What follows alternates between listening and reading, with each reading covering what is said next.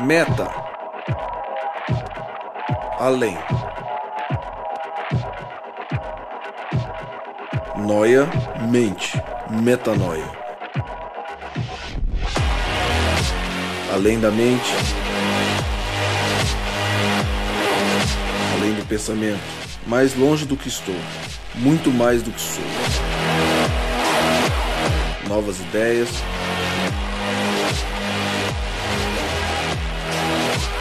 novas convicções.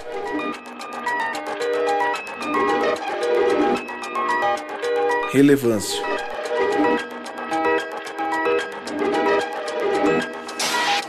Plenitude.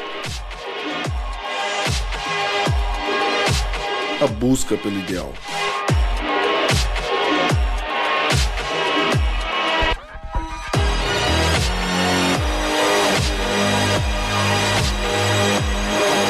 Metanoia. Expanda sua mente.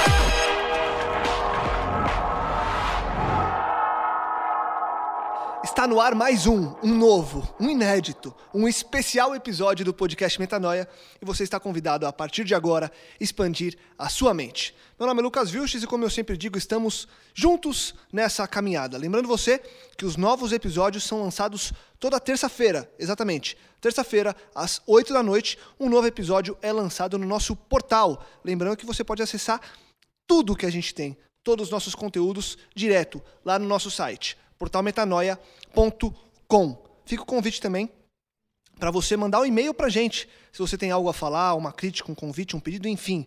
podcastmetanoia@gmail.com. Lembrando que se você quiser, você pode seguir o nosso perfil no SoundCloud e no iTunes para receber em primeira mão as notícias dos novos episódios que são lançados. Direto para o tema, o tema de hoje, a questão do sofrimento. Por que sofremos? Um tema interessante que vamos expandir a mente sobre hoje com eles, convidados que já estão à mesa. Ismael Cardoso, bem-vindo mais uma vez, bem-vindo de volta. Obrigado por aceitar nosso convite para expandir a mente mais uma vez ao nosso lado. Eu que agradeço, é, para mim é uma honra estar aqui. Sou ouvinte assíduo aí do Metanoia. Legal. E para mim é fantástico estar aqui com vocês. Legal. Bem-vindo. Felipe Tonasso, Bem-vindo, Felipe Tonasso. Obrigado, estou visitando vocês aqui, né? É quase uma visita, Felipe é, Tonasso. Depois de uns. As pessoas sentem falta sentem, de você, Felipe sentem. Tonasso. Recebo muitas cartas, cartinhas. Cartinhas. Tô brincando, mas olha, é bom demais estar de volta. Nem sabia que o Ismael, por exemplo, já tinha vindo, olha só. Tá vendo? Você não tá escutando a gente. Tem que acompanhar, né? Ele não tá ouvindo, Lucas. Eu, eu não tô conseguindo ouvir todos, né, toda semana. E, e para você que ouve a gente toda semana, é uma alegria voltar para cá para discutir isso com vocês e esse tema em especial, um tema bem interessante para a vida religiosa. Sofrimento é uma realidade que a maioria dos crentes tem dificuldade de lidar e acho que vai ser bem é, bem bom essa, esse bate-papo. Bom estar tá de volta, Lucas. Legal. Visitando. Boa. Felipe Tonasso, eu vou deixar que você apresente quem está ao seu lado. Quem está do seu lado, Rapaz, Felipe eu não sei se eu vou saber apresentar do seu jeito, mas eu mas sei que é tá Rodrigo Maciel tá aqui agora. Aí, sabe por quê? Porque aí eu não falo mais e você não fica bravo comigo, é entendeu? Aí. Eu vou jogando eu não fico convidados. bravo com ninguém, cara. Eu achei engraçado o Tonasso falando porque ele tem a língua presa. aí quando ele jogou o rorô, ficou sem um assoviozinho assim. Na verdade, não é língua presa. Já me disseram que minha língua é folgada. Folgada? Boa. É, porque ela ocupa os espaços. Foi uma fonoaudióloga que falou Combina isso. bem com Eu acho você. que folgada é a fonoaudióloga que falou isso. Muito bom. Bem-vindo, Rodrigo Marcelo. Tamo aí. Que Deus nos abençoe, nos dê a paz dele para que a gente possa compartilhar aquilo que ele quer falar, Sim. não o que a gente quer falar. Amém. Bom, falando de sofrimento, eu fui atrás de, na verdade, algumas coisas que chamam a atenção. E eu estava na internet preparando o tema e peguei algumas notícias que são recorrentes na, na nossa página, caem sempre na frente. Eu queria ler algumas delas, algumas delas que mostram que esse sofrimento que a gente se depara ele é praticamente diário. O primeiro deles, manchete do, da, da Globo.com há algumas semanas. Ex-lutador de 22 anos é preso por estuprar filha de 2 anos e enteada de 9 anos. Pesado. Aí depois eu peguei uma outra. A morte do menino Rian Gabriel, de 4 anos, que foi baleado há duas semanas, pode não ter sido aleatória. Uma investigação de agentes da inteligência da Polícia do Rio de Janeiro aponta para um atentado específico dos traficantes contra a família do, traf do traficante Paulo Orlando dos Santos, pai de Rian, ou seja, traficantes matando uma criança para se vingar de um pai. Fora esses casos que a gente tem visto de microcefalia, que tem assustado o país, a destruição da cidade de Mariana, em Minas Gerais, com o vazamento da lama tóxica da Samarco. A lista é grande. A lista é grande, não para. Explosão de homens-bomba agora na Bélgica, enfim. Não para e a cada dia cresce mais, infelizmente. E aí a primeira pergunta, é, com esses exemplos, com tantos outros que muita gente tem na cabeça, se Deus é bom, por que, que a gente sofre? E aí, Rodrigo? Quer começar? Essa pergunta é cavernosa. Essa pergunta é, é, o dilema, né? A pergunta de um milhão, né? Cara, é... eu, eu, eu, diria o seguinte. É, eu vou tentar fazer uma ponte com um entendimento a respeito do, de como Deus trata o pecado da gente. A pergunta que fica é: Deus ele se esquece do nosso pecado ou ele decide não se lembrar mais? Então, é, quando a gente fala se Deus ele se esquece do nosso pecado, a gente está falando que é quase que é um acidente de percurso, é algo que não funcionou legal na cabeça de Deus, que faz ele com que, com que de fato ele se esqueça de algumas coisas. A Bíblia diz que Deus, quando ele perdoa o nosso pecado, ele não se lembra mais, é uma escolha, não se lembrar mais daquilo que eventualmente a gente cometeu de pecado contra ele, aquilo que a gente errou contra ele. Por que, que eu quis fazer esse paralelo trazendo da questão do perdão do pecado de Deus para a questão do, do, do, do, sofrimento. Porque eu acho o seguinte: tem um texto bíblico, está é, em Lamentações de Jeremias, no capítulo 3, de 19 a 24, diz o seguinte: ó, Lembro, lembro da minha aflição e do meu delírio, da minha amargura e do meu pesar. Lembro-me bem disso e a minha alma desfalece dentro de mim.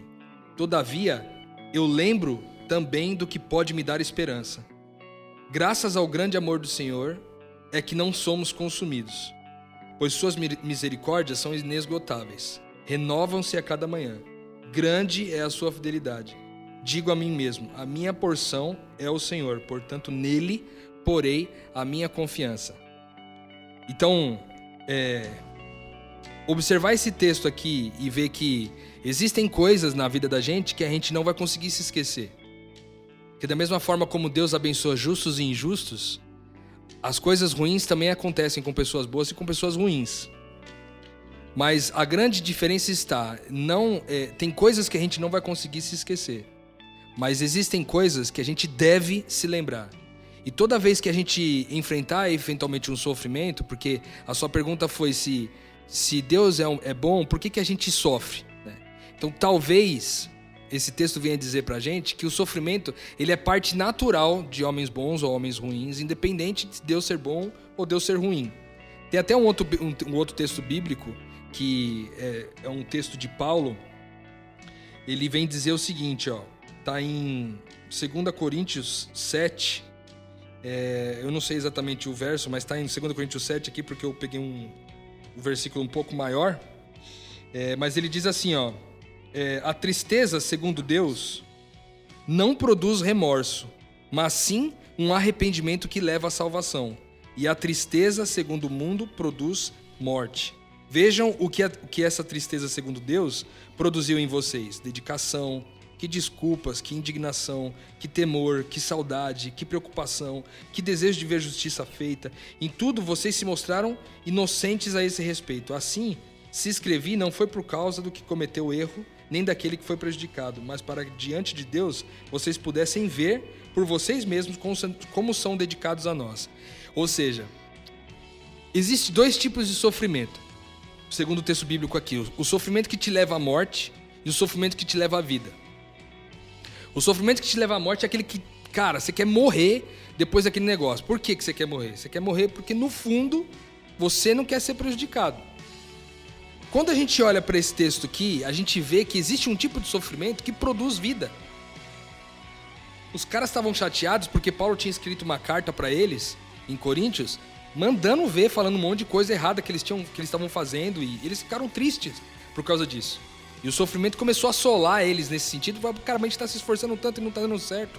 Mas no fim, essa, esse, esse sofrimento produziu neles coisas boas, como esperança, perseverança, entre várias outras coisas. Então, assim, por que, que Deus, sendo bom, permite que a gente sofra? Na verdade, é, é, Deus quer que a gente sofra mesmo. Porque talvez uma das principais formas de a gente aprender algumas características de Cristo seja sofrendo. Se a gente tivesse uma vida repleta de coisas somente boas, como a gente seria semelhante a Jesus, cara? Sem ter oportunidades de sofrer como ele sofreu. Percebe? Então, é, se Deus é bom, por que, que a gente sofre? Na verdade, é porque Ele é bom que a gente sofre. A gente só sofre porque Deus é bom, cara. Uhum. E isso ensina para nós que, ao olhar para Deus e saber o quanto bom Ele é, aí eu posso me lembrar dessas coisas e no dia que eu sofrer, no dia que meu sofrimento me estiver me consumindo, eu vou poder me lembrar das coisas boas que Deus fez, como Jeremias fez aqui e, e relatou em Lamentações 3 eu vou poder me lembrar das coisas boas que Deus fez. E isso vai produzir, esse sofrimento vai produzir em mim mais perseverança, mais garra, mais vontade de ir a fundo. Porque a sensação que eu tenho, cara, é que é o seguinte: se é, a gente não sofre, é, eu penso é, diferente. Se, é, se a gente, para às vezes, se dedicar a alguém, para se dedicar às coisas, por exemplo, você está sofrendo muito com a sua família, porque a sua família pisa muito na bola com você em relação a alguma coisa. Cara, essa é a principal oportunidade de você se dedicar mais. A gente só se dedica àquilo que a gente está sofrendo muito, cara. E aí você trouxe dois textos aí, eu não queria prolongar tanto minha fala, porque estou falando pra caramba, mas você trouxe duas notícias aí, tipo, terríveis uhum. sobre a, a, a, que, que acontece na humanidade, que infelizmente estão se tornando cada vez mais comuns. E aí você pensa assim, cara, cara, sofrimento, cara, o que, que a gente sofre, cara? É porque no final é o seguinte, às vezes eu olho essa notícia e penso assim, cara, isso pode me atingir, cara. Isso aí pode. Cara, e se, e se um dia acontecer comigo esse negócio do meu filho ser estuprado, cara? E aí, no fim, você está pensando, a sua, o seu sofrimento, a sua dor, está em função de você não se prejudicar amanhã. Porque se a sua dor, fosse, seu sofrimento fosse esse que produz vida, você não ia se contentar simplesmente olhar para aquilo tudo e falar, ai cara, que horrível. Você queria fazer o quê? Fazer a diferença. Para tentar, de alguma forma, mudar o cenário. Então você acha, Rô, e, e aí puxando Ismael e Fê também, a chave para começar a entender e começar a conviver com o sofrimento de uma forma mais, entre aspas, saudável é conhecendo realmente quem Deus é, porque sem conhecer ele vai ser impossível de lidar com o sofrimento do mundo, a morte, a fome, a doença e etc. Pode falar. Se você me permite, é, o Rodrigo estava falando e tava, já estava rodando aqui na minha mente é, dar uma linkada um pouquinho com o podcast de reino, né? Que não ouviu, volta lá, ouve, porque a questão do sofrimento tem a ver com o reino que nós estamos inseridos e com o reino que nós viemos trazer, que o Cristo veio trazer por meio de nós, né, para cá. E Paulo, em 2 Coríntios 12, é, no verso 10, fala assim: ele fala de coisas que trazem sofrimento a ele por, por viver é, em amor a Cristo. Né? Por isso sinto prazer nas fraquezas, nas injúrias, nas necessidades, nas perseguições, nas angústias, por amor de Cristo. Porque quando estou fraco é que sou forte. Complementando aquilo que o Rodrigo falou. Né? Deus às vezes nos dá a oportunidade, apesar de nós estarmos inseridos já no mundo, né? que é um mundo mau, né? um, é um reino, né? é o reino, esse mundo jaz do maligno, as escrituras dizem isso. É, ele nos dá a oportunidade de passar pelo sofrimento que ele passou para entender como que é o reino. A todas as coisas que acontecem aqui são anti-reino de Cristo. Elas são contrárias. E quando a gente tenta viver esse reino, quanto mais a gente tentar viver esse reino, mais a gente vai sofrer aqui. Só que eu estava até ouvindo aquilo Adoradores, aquela música onde o Fernando Iglesias canta, ele fala assim: é na tua palavra existe o vale da sombra da morte, né? que é a parte da angústia, mas tem a promessa, né? Estarei contigo sempre. Né? O sofrimento não é um sofrimento que você está largado, né? Você está você tá amparado, você está com alguém. Isso serve para você crescer.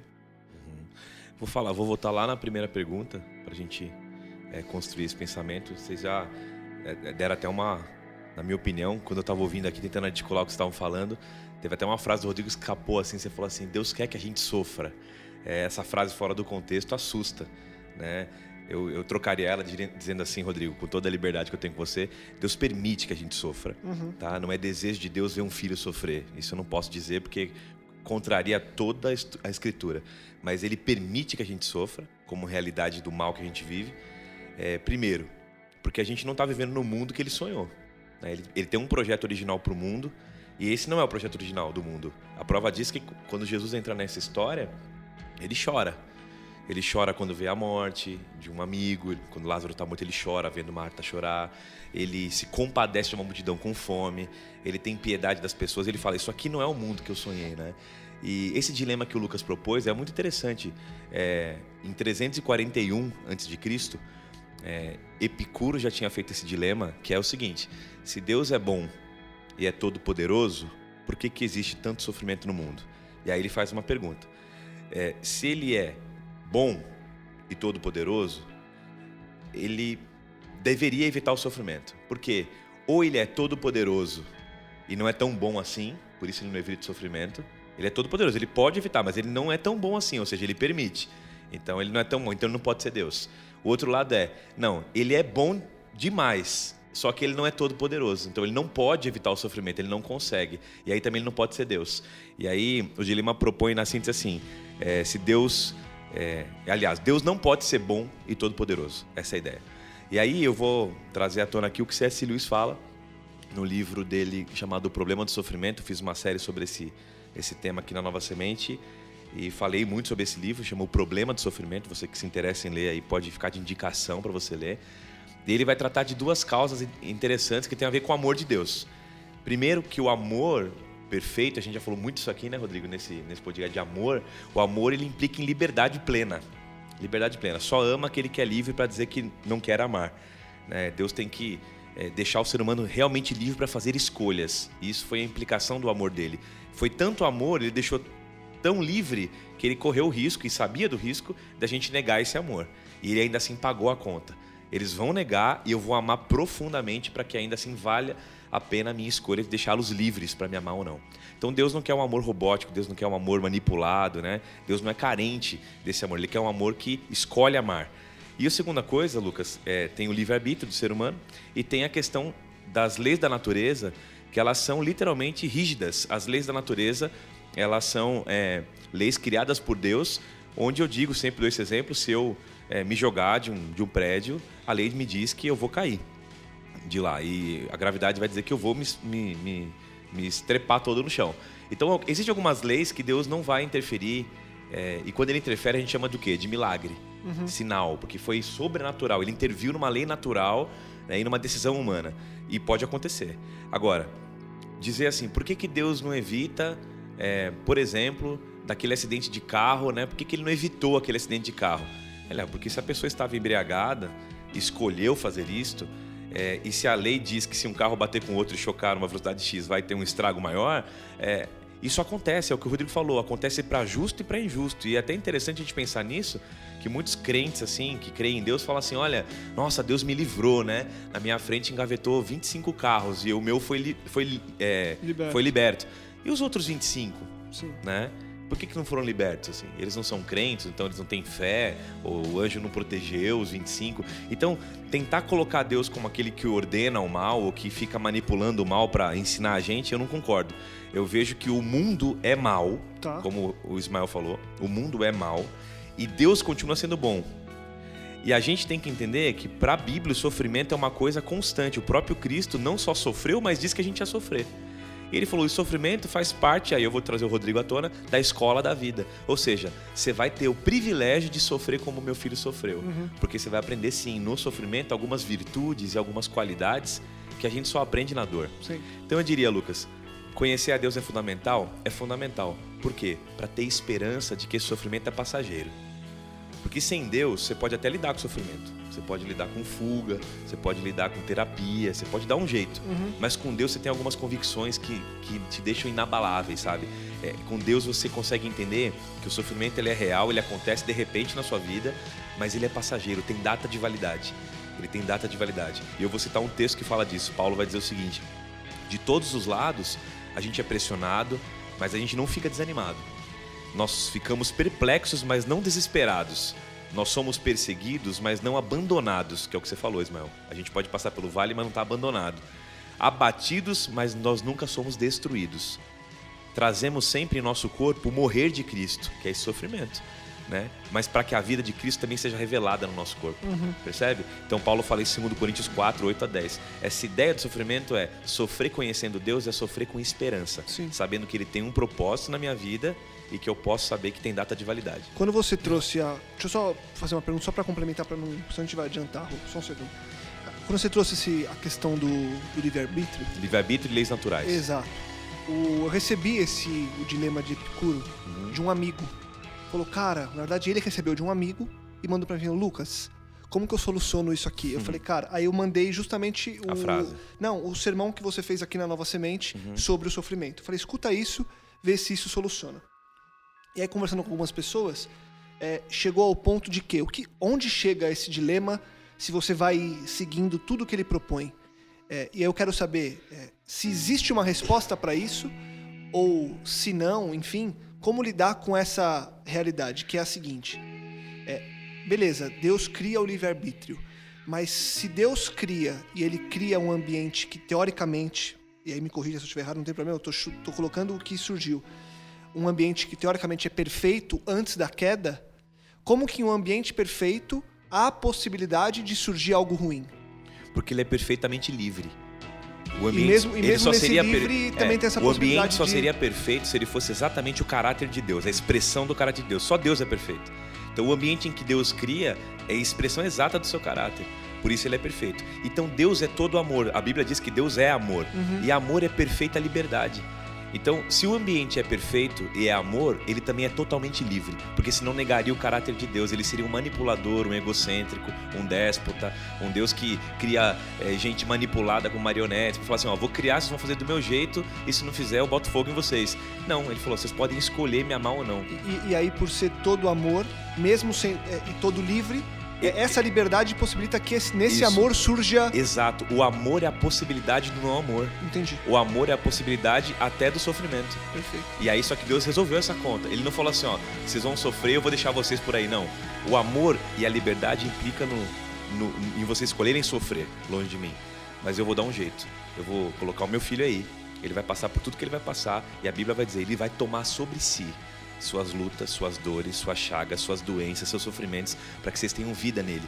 Mas até que ele volte e complete isso como o reino que o Ismael falou, até lá vocês vão experimentar essa escola, essa pedagogia, né, que eu chamo do sofrimento, que gera em nós, segundo o que o Rodrigo falou, algumas virtudes, cara, que se não fosse o sofrimento, jamais a gente geraria. Sim. Por exemplo, vou dar um exemplo. É generosidade, né? Você, se você não tem o dom da generosidade, quando você passa fome, ou quando você está apertado, quando você não tem condição de pagar um, um real para ninguém, precisa de dinheiro, e alguém é generoso com você, você alguém aprende. você aprende algo lindo, você fala assim, puxa vida, primeiro humildade, você não aprenderia se tivesse tudo no, na, na frente. Segundo é assim, puxa, o dia que alguém me, me pedir e falar, como eu posso ser tão injusto de falar, puxa, quando eu precisei alguém fez, são virtudes que eu só aprendo quando eu preciso, né? A compaixão, por exemplo, quando eu tenho um filho que nasce com algum, alguma, alguma necessidade especial, por exemplo, eu, eu, tenho compaixão por outras crianças que eu jamais tinha antes, porque para mim o mundo era perfeito. Agora que eu passei por um sofrimento, meu coração se expande, eu sou generoso, eu começo a querer fazer diferença na vida das pessoas, entendeu? Uhum. É, Salomão fala isso e ele fala que a gente tentar, Lucas, encaixar o sofrimento em algumas categorias do tipo mérito ou demérito, ah, aquele cara também, ó, como é a vida dele, ó, a desgraça que é a vida dele. Por isso ele mereceu. A gente costuma fazer isso. Sim. Ah, isso é Deus pagando a conta dele, é culpa, né? E Deus não trabalha nessa lógica. A Bíblia vai dizer: o sol, como o Rodrigo falou, nasce sobre justo e injusto. Ou seja, a chuva cai na plantação do justo e do injusto.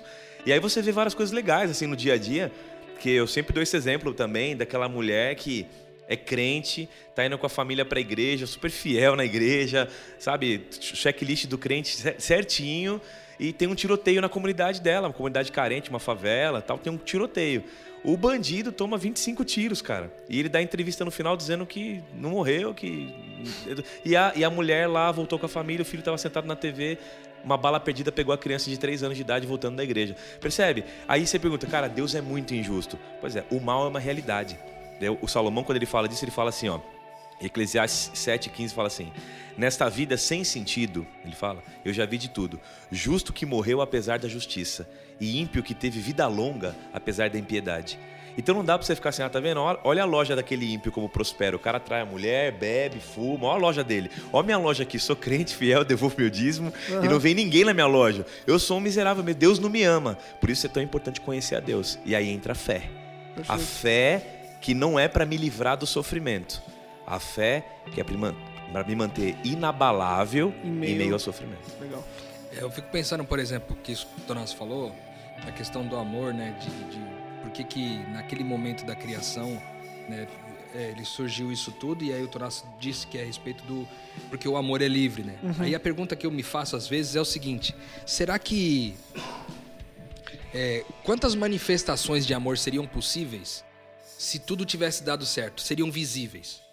Veja, o amor estaria ali, Deus é amor, o tempo inteiro. Mas se não houvesse alguém que errasse, porque uma grande manifestação de amor é, por exemplo, a mulher que perdoa o marido que a traiu. Como ela poderia demonstrar o amor abnegado, que abre mão de si mesmo em favor do outro, de maneira intensa, se isso não tivesse acontecido?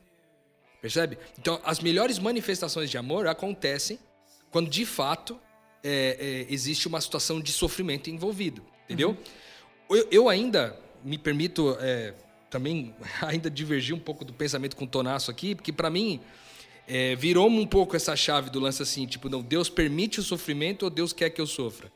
Deus quer que eu sofra esse sofrimento que, que gera vida, percebe? Porque é só uma só, questão de semântica, cara. É uma questão de ver, colocar a frase. A gente Sim. não está discordando, a gente concorda na teologia do sofrimento. Só de frases é, diferentes. É porque uma frase, quando eu digo assim para alguém que está ouvindo a gente agora, Deus quer que você sofra, a pessoa faz uma imagem de Deus. E essa imagem não é correta se ela não tiver todo o contexto. Sim. Quando eu digo, Deus permite ou até quer que você sofra um sofrimento que gere vida em você, para que Cristo seja formado em você, aí eu entendo você. Exato, entendeu? porque eu ia, eu ia colocar aqui, por exemplo, é uma coisa que aconteceu em casa, assim, com a minha família que para mim faz todo sentido até hoje. Eu era muito novo, assim, quem me conhece sabe que eu sou gordinho que eu gosto de comer. Aí a minha mãe, cara, ela preparou. Minha mãe que deve estar tá ouvindo a gente agora. O cara tá muito à vontade, né, nessa gravação. A, a minha mãe, ela preparou, cara, um, um, um, esquema assim que é uma galerinha em casa lá. Ela preparou uns, uns cachorro-quente, assim, uns negocinhos pra, pra gente comer. E ela fez uns pequenininhos, né? Todos pequenininhos, ela fez um grande e colocou bem no meio, cara. Sabendo que eu ia me lascar e eu ia ir pra cima do, do cachorro quente grande. Aí, cara, coloquei o cachorro quente, me meti na boca com gosto, sabe? Fui o primeiro a ir pra mesa assim, pá, peguei o cachorro quente, taquei na boca. Mano, minha mãe tacou pimenta no negócio, cara. A minha boca ficou ardendo, sabe? Eu nunca mais esqueci dessa lição. Aí eu te pergunto, será que minha mãe queria que eu sofresse? Mas você parou de pegar o maior cachorro quente da mesa? eu, eu, em alguns momentos, sim. Eu acho que hoje eu pego menos o, o, o cachorro crente maior da mesa do que efetivamente antes. Mas eu acho que minha mãe, ela permitiu esse sofrimento consciente, porque ela plantou a pimenta lá no, no cachorro quente. Ela permitiu esse sofrimento consciente para que eu aprendesse que eu tenho que ser o último a ser servido e não ser o primeiro. Percebe? Eu, deixa eu resolver essa conta aí com uma história bíblica. Pode ser? Pode. O que, que acontece com Paulo, por exemplo? Paulo ele tem um espinho na carne, que alguns teólogos vão dizer que é uma doença, né? uma, uma situação é, pessoal dele que. Alguns vão dizer até com uma doença nos olhos, tem várias linhas aí, mas ele tinha um espinho que era uma dor. Né? E a gente pode colocar assim: Deus permitiu essa dor ou Deus queria? Vamos dizer que Deus queria e permitiu. Mas qual era o impacto dessa dor em Paulo? Ele orou, ele diz assim: já orei três vezes, ele fala. Essa ideia é um hebraísmo, né? Quando ele fala orei três vezes, não é que ele fez três orações, é que ele orou constantemente, várias vezes, uhum. para tentar Deus tirar aquele negócio dele. E a resposta dele qual foi? Você se lembra? Ela é famosa. Minha Paulo, a minha graça te basta, porque o meu poder se aperfeiçoa quando você está fraco. Paulo era um homem que tinha de tudo para se vangloriar por causa do conhecimento dele, do know-how, do background que ele tinha. Uhum. E, e, ele foi um dos caras que mais aprendeu a humildade de falar assim, cara, se a graça dele me basta, ele, ele continua o texto. Então eu vou me vangloriar em tudo que é fraqueza, sofrimento, injúria. Derrama sobre mim para que eu seja forte. Aliás, para que o Senhor seja forte em mim, para que eu experimente tua força. Então eu entendo você, Rodrigo, nesse sentido. Paulo é um exemplo desse, que Deus não quis tirar o sofrimento, permitiu, e aí podemos dizer, se ele não quis, ele quis permitir que ficasse. Sim. Certo? Então, mas porque tinha um propósito, porque era um sofrimento para glória Para gerar vida. Para gerar glória, para gerar é. peso de glória. Ele fala: os sofrimentos de vocês geram um peso de glória eterno. Ele gera uma, um caráter renovado. Ele produz perseverança. Esse é um outro texto de Paulo. Ele produz paciência. Ele produz é, um, um caráter aprovado por Deus. Uhum. Isso é, é, é, a questão do ciclo do sofrimento. Né? Depois vou achar o texto aqui para ler, que tem um ciclo legal nesse texto. A gente fala muito sobre amigos aqui, né? E sobre características de amigos. Eu gostaria de de ter a liberdade de dizer que não somente Deus, ele gostaria que a gente sofresse se o sofrimento for para a vida, mas também os amigos, os verdadeiros amigos, devem entristecer uns aos outros. Por que, que eu digo isso? Os verdadeiros amigos entristecem uns aos outros. Porque é o seguinte: se eu tiver rodeado de pessoas que somente me faz aquilo que, que eu gosto, somente dizem amém para aquilo que eu digo e concordam com todas as minhas expressões, com todas as minhas teologias, supostas heresias. Enfim, se eu tiver alguém que sempre concorda comigo em tudo, eu na verdade não tenho um amigo, eu tenho um vício, cara. Percebe? Eu tô viciado em alguém que me paparique, cara. Agora, se eu tenho alguém que diz pra mim a verdade, e é a verdade, cara, ninguém gosta de ser confrontado com aquilo que, que, que pensa, uhum. entendeu? Ou com aquilo que faz, né? Agora, o Lucas diz, cara, o Rodrigo, cara, eu não achei que o que você fez foi certo, cara. Acho que aquilo que você falou não foi legal e tal. Cara, você vai sofrer, entendeu? Pô, cara, mas o cara é meu amigo, cara. Tipo, aí você já fica meio mal assim, mas depois você mas fala, um peraí, o cara né? tinha razão, cara, entendeu? Então você percebe que você não tá. Eu não tô nessa amizade com o Lucas porque por um vício. Que eu tô viciado na bajulação do, do Lucas em relação a mim. Mas eu estou agradecido por ter no Lucas alguém que, através do sofrimento, me ensina a ser alguém melhor, cara. Então, é, eu gosto de ver o sofrimento dessa forma, porque é, todo mundo já teve situações de, de, difíceis de vida que já precisaram enfrentar o sofrimento. Eu, há duas semanas, enfrentei uma situação de sofrimento extremo estava nos Estados Unidos e a minha esposa aqui no Brasil. E a gente estava muito empolgado com a gravidez que ela teve e a gente estava bastante é, envolvido nisso. E a gente perdeu o filho, cara. E isso me trouxe um sofrimento absurdo, assim, cara. Me trouxe um sofrimento monstro, cara. Monstro. As primeiras horas, assim, eu falei, cara, Deus, por que, que tipo, esse sofrimento aconteceu justo na hora que eu estava aqui e ela lá, entendeu? Uhum. Por que, que não foi no. Tudo bem, poderia ter sofrido, mas por que, que não foi no dia que eu estava lá? Percebe? Uhum. E aí, cara, eu aprendi que é o seguinte: é, nesse processo do sofrimento que a gente passou, vários aprendizados eu absorvi, mas um deles foi o seguinte, cara. É, a gente tem que aprender a dar mais tempo para as pessoas que a gente ama, entendeu? A gente precisa gastar mais tempo, porque por muitas vezes eu, eu tava fora do país, num curso, num congresso, e por muitas vezes eu me vi num conflito de tempo. E agora, falo com a minha esposa que está numa situação difícil ou atendo o evento? Então, o sofrimento é, nos permite se dedicar mais às pessoas que a gente ama também, cara. Sabe? Porque é quando a gente, a gente olha pro sofrimento e vê que, tipo, cara, se não tivesse acontecido isso, talvez, tipo, cara, não tivesse feito nenhuma ligação pra minha mulher nesse período que eu estava lá. Percebe? Uhum, uhum. Então. É, há sempre o, um ensinamento dentro de um processo sempre, desse sempre, cara. doloroso. Porque tudo aquilo. Porque, olha só, isso tá baseado numa convicção de que Deus é abençoador sempre, certo, Nath? que ele é bom. Se, né? Que ele é bom, cara. Deus é bom, ele é abençoador sempre. Então, se a casa caiu, cara, eu tenho que encontrar o que Deus quer me ensinar com isso. Uhum, uhum. Entendeu? Porque de alguma forma existe algum aprendizado para ser pego lá. Então, nisso que eu queria compartilhar. É, pode falar, Não, Lucas. pode ir, Tomás. Não, eu, eu queria fechar esse bloco, vamos dizer assim, Sim. que é uma, uma, uma das ênfases do sofrimento, com dois textos bem legais. Primeiro que eu me lembrei que o C.S. Lewis também fala que é, o, o sofrimento é o megafone que Deus usa, né? Deus no meio da, do sofrimento, ele grita assim no megafone com a gente. A gente consegue ouvir coisas e entender coisas que na bonança, é, na calmaria, a gente não ouviria e não aprenderia. Uhum. É, tem dois textos. Um eu falei que é o ciclo do sofrimento na Bíblia, né? E eu achei aqui, é Romanos 5, 2 a 4, diz assim: E nos gloriamos na esperança da glória de Deus. Não só isso, a gente também se gloria na tribulação. Aí ele vai dizer por quê? Porque a gente sabe que a tribulação ela produz primeiro perseverança. Então, quem é atribulado se torna alguém mais perseverante. É, a perseverança por si, ela vai produzir um caráter mais aprovado. Porque eu sou perseverante, eu, eu persevero, eu vou moldando o meu caráter naquilo. E ela diz: e o caráter aprovado, por fim, produz esperança.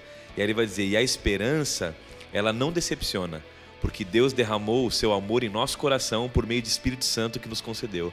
Então ele vai dizer assim: você passa pelo sofrimento para ter perseverança, para ter caráter aprovado, para ter esperança, para jamais ser decepcionado. Uhum. Né? Para jamais. Você sabe que essa esperança vai te trazer uma, uma memória, que é o que o Rodrigo falou lá no início a memória de que Deus é bom.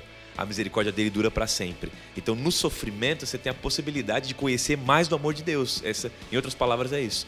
E nessa de conhecer mais do amor de Deus, mais da misericórdia de Deus, você é transformado também. Seu caráter vai sendo transformado. Uhum. Você se torna alguém mais resiliente. Por exemplo, alguém que já passou por pequenas lutas, quando vê alguém passando pela mesma luta, fala assim, cara, eu já passei por isso.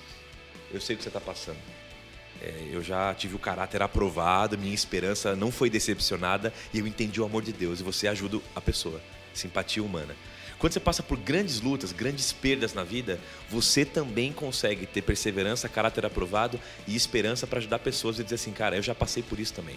Então esses aprendizados são únicos no sofrimento. Uhum. E aí o último texto que é bem legal, que é Tiago, olha que, que bacana esse texto, Tiago 1, 2 e 4, diz assim: Meus irmãos, aí eu vou falar para você que está ouvindo mesmo, como se fosse para você, né? Meus irmãos, a vida de vocês está cheia de dificuldades e de provações. Ele faz uma pergunta: tá assim? E aí você pode estar no seu carro, no seu podcast, correndo agora e dizendo, tá, misericórdia de mim, né? Ok, olha o que ele vai dizer. Então considere isso um motivo de grande alegria. Porque quando a sua fé é provada, e aí vem a ideia de que Deus permite, às vezes deseja que a gente seja provado, a perseverança de vocês tem uma oportunidade de crescer. Portanto, deixem a perseverança crescer agindo plenamente em vocês, porque quando a perseverança de vocês estiver afinal plenamente crescida, vocês estarão preparados para qualquer coisa e serão fortes de caráter, íntegros, sem que lhes falte coisa alguma. Uau, uau. Legal, né? Então assim, você está sofrendo aí, uau. meu amigo, a Bíblia diz para você, celebre esse sofrimento, abrace esse sofrimento como transformação, porque quando você estiver provado, não vai te faltar mais nada. Você vai ter uhum. conhecido Deus de um jeito que você nunca conheceu. Aí, lembro de Jó, um dos caras que mais sofreu na Bíblia. Antes, eu te conhecia só de ouvir falar. Depois do que eu passei, agora ele diz: os meus olhos te veem. Eu tenho mais intimidade, eu sei quem é o Senhor, por uhum. conta do que ele passou. Perfeito. É, pesado. pesado. Continuando, muita gente já nesse ponto do podcast, aí com mais de meia hora a gente conversando, entendeu e talvez concorde e fale, legal, agora eu entendi que eu tenho que aprender. Tipo, bora, vamos sofrer. Vamos. É, mas se vier, eu não quero sofrer, mas se vier, tô, okay. tô preparado. A fé é pra isso. E aí muita gente vai perguntar, legal, eu tô preparado, entendi o meu sofrimento, entendi os que há motivos para eu sofrer, mas por que, que Deus não acaba com tudo isso agora? Por que, isso tudo, esse sofrimento inteiro, meu e do mundo, não acabam agora? E o agora, muita gente fala assim, em breve vai acabar. E a gente crê que sim, está acabando. Mas nós não sabemos exatamente o quanto é esse em breve. O em breve pra gente não é o mesmo em breve de Deus, até porque não existe em breve para ele, porque ele é, ele é eterno e o eterno não tem tempo, o tempo está aqui entre nós. Enfim, é, como entender ou qual a resposta para quem chegou nesse ponto e falou: ok, legal, mas então acaba logo. Beleza, então vamos viver feliz então. Há uma resposta para isso? Para onde a gente encaminharia essa, Cara, eu, esse questionamento? Eu, eu não sei se tem uma resposta assim extremamente objetiva do ponto de vista bíblico, né? Talvez eu, Tonás, possa trazer alguma coisa aqui bem legal pra gente. O, o Pedro ajuda nós, Pedro, Pedro, Mas eu gostaria de dizer do ponto de vista da convicção. Eu sempre, quando eu encontro algumas, alguns questionamentos assim difíceis como esse, eu sempre tento confrontar com algumas convicções do reino de Deus. Uma delas é o seguinte, que nós já falamos várias vezes isso aqui aqui, que nós não somos seres é, humanos experimentando uma experiência espiritual. Nós somos seres espirituais vivendo uma experiência humana. O que que essa convicção traz ao nosso coração em relação a essa pergunta? Que é o seguinte: a nossa vida não se limita nos 100 anos que nós estamos vivendo aqui, nos 80, 90 anos que eu vou viver aqui, entendeu? Então, quando eu olho para minha vida limitada de 100 anos, eu eu paro, cara, esse sofrimento precisa acabar logo. Uhum. Mas quando eu olho para a eternidade, no qual Deus quer que eu viva, aí, cara, 80 anos significa um período de extremamente nada. nada em relação à eternidade. Então, é, eu não sei por qual motivo Jesus não voltou ainda. Mas eu sei que é o seguinte: o tempo que eu estou passando aqui e o sofrimento que eu estou enfrentando aqui não pode se comparar à glória futura daquilo que Deus tem guardado para nós na eternidade. Perfeito. Então acho que até tem um verso que, que Sim. endossa é isso. É Paulo, né? Paulo fala isso. É, que literalmente não se compara. Né? Não, você citou o texto literal. Os sofrimentos do presente não se comparam à glória que está preparada para a gente no futuro. É Perfeito. Então eu penso dessa forma que se se existe alguma é, é alguma deficiência e a gente responder essa pergunta, isso está no fato de a gente limitar a nossa perspectiva de vida ao momento agora, ao, ao é. momento, à experiência humana. Esse é um ponto legal, tá? O texto para quem está curioso é Romanos 8:18, né? Não se compara a glória que será revelada no futuro esse sofrimento daqui. E a resposta mais bíblica que tem para a demora da volta de Jesus, primeiro que a gente, se a gente conhece Deus e confia em Deus, sabe que Ele pode tudo e sabe tudo e sabe amar, ah, eu já descanso, ou seja, não tem demora, é o tempo certo. Sempre vai ser o tempo certo. É demora de qual perspectiva? Da minha finitude. Sim. Né? Que enxerga as coisas, ainda mais da minha finitude ansiosa. É, Porque se quando minha internet trava e eu atualizo o WhatsApp, ele demora para conectar, eu já fico maluco. Imagina esperar Jesus voltar. Entendeu? Então vamos primeiro, essa é uma perspectiva. Segundo, o que o Rodrigo falou, a ideia de que realmente a eternidade ela, ela vai responder essas questões. E uma ideia bíblica é que Pedro, em 2 Pedro 3,9, ele vai dizer o seguinte: o Senhor não demora em cumprir a sua promessa. Ele não tarda, né? O termo que é o mais antigo fala, não tarda em cumprir sua promessa. Como julgam alguns, ele fala. Pelo contrário, ele é paciente com vocês. A ideia da paciência de Deus. Para que ele diz? Não querendo que ninguém pereça, mas que todos cheguem ao arrependimento. Em outras palavras, a demora de Deus, eu tô, eu, você não está vendo, mas eu estou por entre aspas aqui, né, na gravação, a demora de Deus, ela é fruto do seu amor. Ela é fruto do, da sua paciência, para que a gente consiga é, com que todos os nossos irmãos de fé, irmãos da humanidade colocados nessa uhum. terra, cheguem ao arrependimento, ao conhecimento de Cristo Jesus e o seu amor. É, isso para mim é fruto do amor de Deus. Por isso a fé é tão importante, Lucas. Conhecer esse Deus só sabe sofrer quem conhece esse Deus, sabe? Porque a gente acha muitas vezes, né, como religioso, e você pode pensar assim às vezes, Israel tinha umas promessas bem malucas, né? Ó, se você for fiel à minha aliança, não vai ter doença, sua sandália não vai gastar, você vai ter comida, abundância e tal. E Deus promete isso. Só que veja, você tem homens na Bíblia que foram super fiéis, extremamente super-heróis de fidelidade, e a Bíblia vai dizer na galeria de Hebreus 11 que eles morreram sem ver a promessa. Aliás, morreram é, cerrado ao meio, com espada, decapitado. Os caras não tiveram nessa terra o livramento do sofrimento. Mas a Bíblia vai dizer: o mundo não era digno desses homens, porque eles viveram com uma pátria superior, eles tinham uma visão da eternidade que o Rodrigo colocou.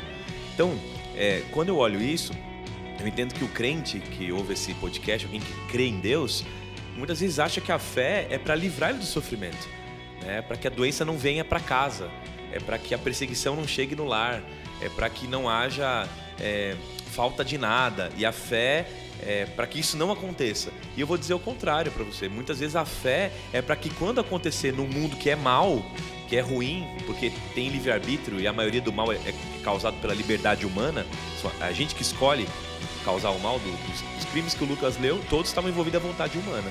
Um ou outro foi uma questão de é, é mal natural uma tempestade, uma coisa que sai do. Mas a maioria do, do sofrimento humano é causado pelo homem, né? A ganância humana. Então, você não pense que o sofrimento é, e a tua fé é para anular o sofrimento, pelo contrário, né? A tua fé ela é para te, te, fazer aprender a sofrer. Até até um pastor que fala assim: é, você tem que acontecer com alguém, alguma coisa de ruim que aconteça com o crente. É por quê? Porque ele sabe sofrer. Ele sabe o propósito do sofrimento, como passar por ele, sabe que tem um Deus ao lado dele, sabe que a esperança dele não é vazia, sabe que vai acabar. Então não dá para um incrédulo sofrer, porque esse cara vai desesperar, ele vai perder a vida, ele vai se suicidar. Uhum. Um crente não. Ele vai sofrer e falar assim: Eu sei o que eu estou passando, Deus seja louvado por isso, a misericórdia dele não tem fim e eu continuo adorando esse Deus. Esse é um cara que sabe sofrer. Então percebe, a tua fé não é para não te fazer sofrer, pelo contrário, é para te fazer saber como, como passar pelo sofrimento de maneira inabalável. Eu queria propor até uma uma metanoia aqui, antes do Ismael falar, me veio a cabeça aqui dentro disso que o Turaço falou, tá bem alinhado, a gente tava pensando a mesma coisa. Muito legal enquanto ele ia falando. É, queria propor uma metanoia aqui, cara, para você que tá ouvindo a gente. Então, tipo assim, a gente falou aqui sobre o sofrimento ser algo positivo da parte de Deus e que, enfim, ele permite o sofrimento ou ele quer que a gente sofra para que nos torne mais aprovados diante dele, mais parecidos com Jesus.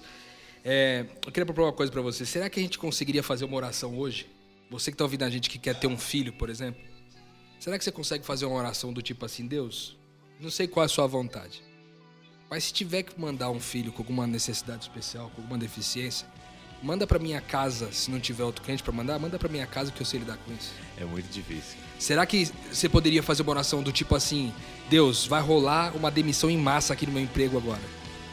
Me põe é, nesse meio. Se for aí. da sua vontade, me põe nesse meio aí para deixar aquele que não crê, o incrédulo que não conhece a Deus, é, é, que ele possa lidar com, com essa com esse, esse respiro, esse fôlego a mais, enquanto eu que tenho fé, que te conheço, sei que na hora propícia o Senhor vai providenciar todas as coisas. Para mim a chave dessa oração, Rodrigo, tá numa frase que você falou rápido no meio dela, que é o seguinte: é, essa oração ela soa culturalmente insana, uhum. né, hoje. até, até para a cultura evangélica, principalmente para a cultura do crente.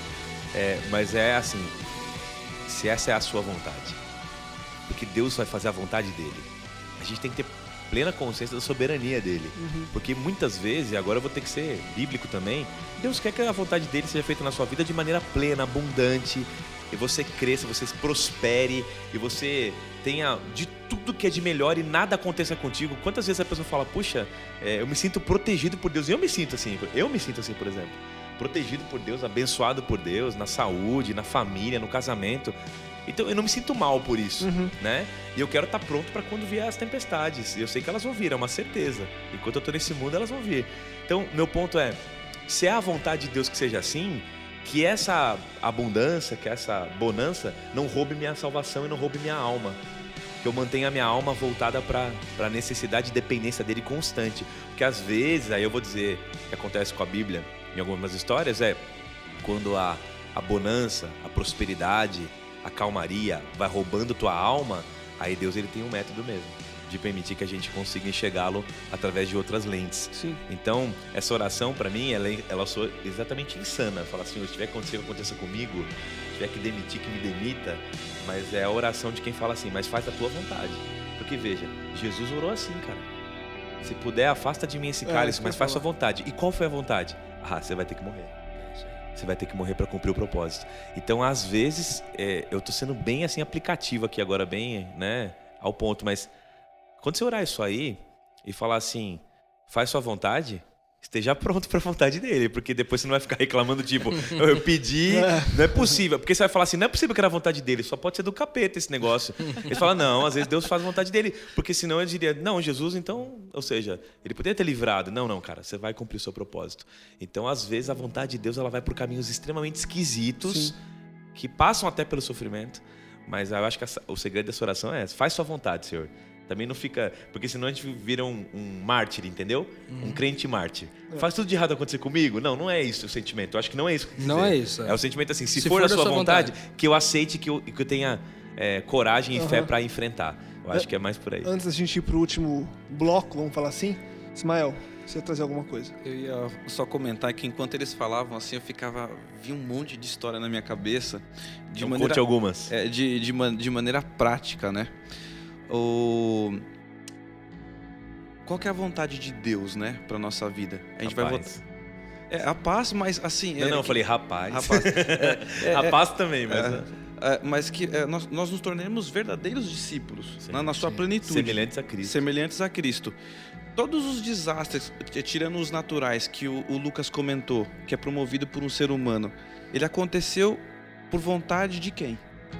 Do ser humano. Ou seja, o que, que a gente fala que o discípulo, a primeira coisa que o discípulo tem que fazer, né? Se ele quer ser um discípulo, ele tem que morrer pro eu.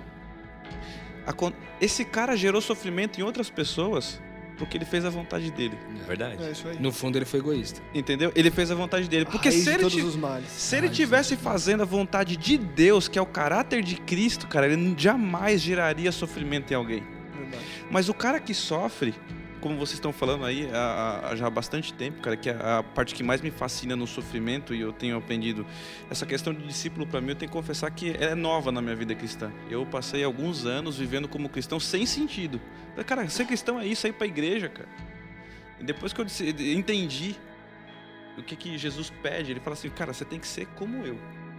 E eu vim aqui, eu vim, eu sofri porque esse mundo é mal, mas eu vim mudar. Onde eu piso é o reino, né? Que é, o podcast do reino é o meu favorito. O reino para mim é fantástico. Cara, é, eu ouvi, eu vivi uma experiência, mas eu vou contar uma que foi contada para mim, que era um paciente terminal de câncer. Que aí você vê, é, cara, é fantástico. Ele, ele tava na, na cama já com a parte do rosto coberta, porque o câncer tava tomando ali, etc. E tinha alguns irmãos visitando ele e ele já estava já para descansar. E ele solta a seguinte frase, cara, que é fantástica. Cara, o inimigo ele proporcionou todo o sofrimento para mim, ele tirou tudo. Ele tomou conta do meu corpo. Mas ele não pode tomar meu coração. Amém. Cara, é Cara, você entende? Aquele é cara, o, o reino que promove o sofrimento de alguma forma, ele não pode vencer. Uhum. Cristo venceu. Já Estou contigo. vencido, né? Já foi vencido. Estou com você. Até o final. Até o final. A outra experiência foi simples. Eu, eu há tempos atrás eu era muito focado ainda. Eu era, o, desculpa falar o termo, mas eu era o igrejeiro mesmo, né? É, porque eu era de uma denominação, meu pai de outra. Eu falei assim, ah, meu pai não tem fé. Eu levava assim. Aí eu tinha que mudar a cabeça dele. E meu pai foi cometido por um câncer. Em oito meses ele foi levado. E eu descobri uma fé numa pessoa que era tão próxima de mim que eu nunca tinha visto. E nesse momento houve a, a virada de chave na minha vida. Eu entendi o que, que era a vida cristã. Ele não acreditava nada do que eu acreditava. Ele chegou no ponto, assim, ó, ele, ele, eu pedi muito para Deus, Senhor, quando ele for que ele morra à noite, que eu não veja. A gente tinha que ficar no hospital e ele já estava finalizando o câncer de pulmão. E tinha um outro amigo lá e ele falou assim: ó, chama meus filhos. E eu cheguei lá, ele já estava com a boca aberta assim, buscando o ar mesmo. E aí ele ia e voltava porque ele estava meio sedado. E uma hora ele voltou, ele pegou na minha mão assim, ele puxou o ar do fundo. Ele soltou assim: Glória a Deus. Cara, eu falei assim, cara, aquela hora, aquela hora eu chorei, falei assim, ó, tá vencido, cara. Esse é o Deus. Nada pode tomar isso, cara. Isso é, isso é insano. Isso mudou isso é a minha vida na fé. Porque o sofrimento não pode, não pode nos vencer, porque Cristo está conosco, cara. Isso, é, eu sempre me arrepio porque isso faz parte da minha vida. Foi o meu pai, meu pai morreu com 49 anos, mas ele morreu salvo. Amém, mano. Cara, é, é fantástico. É, é, é, essa é a parte do sofrimento que você consegue. Aí eu, eu, não quero me comparar a nada, mas aquela questão que, que você mencionou, Tonasso. Eu conhecia Deus de ouvir mas agora eu conheço Deus de ver, porque Ele estava ali. Amém. Amém. Testemunha tá louco. do Mestre. Não, é impressionante, cara. Alguém. Eu ouvi uma menina também, chamada Joyce, uma situação bem, bem semelhante. Ela fui visitá-la também no hospital. E ela falou essa frase pra mim. Ela falou: Olha, é, eu oro para Deus me curar. Claro que eu oro. Ele sabe o que eu quero. Não dá para enganar. Quando eu vou orar, meu coração já está discernido, né? E mas eu oro para ele fazer a vontade dele. E eu sei que se ele me curar, ela dizia, vai ser para a glória dele, para que o caráter dele, o poder, o amor, a paciência, a bondade seja manifesta nesse lugar.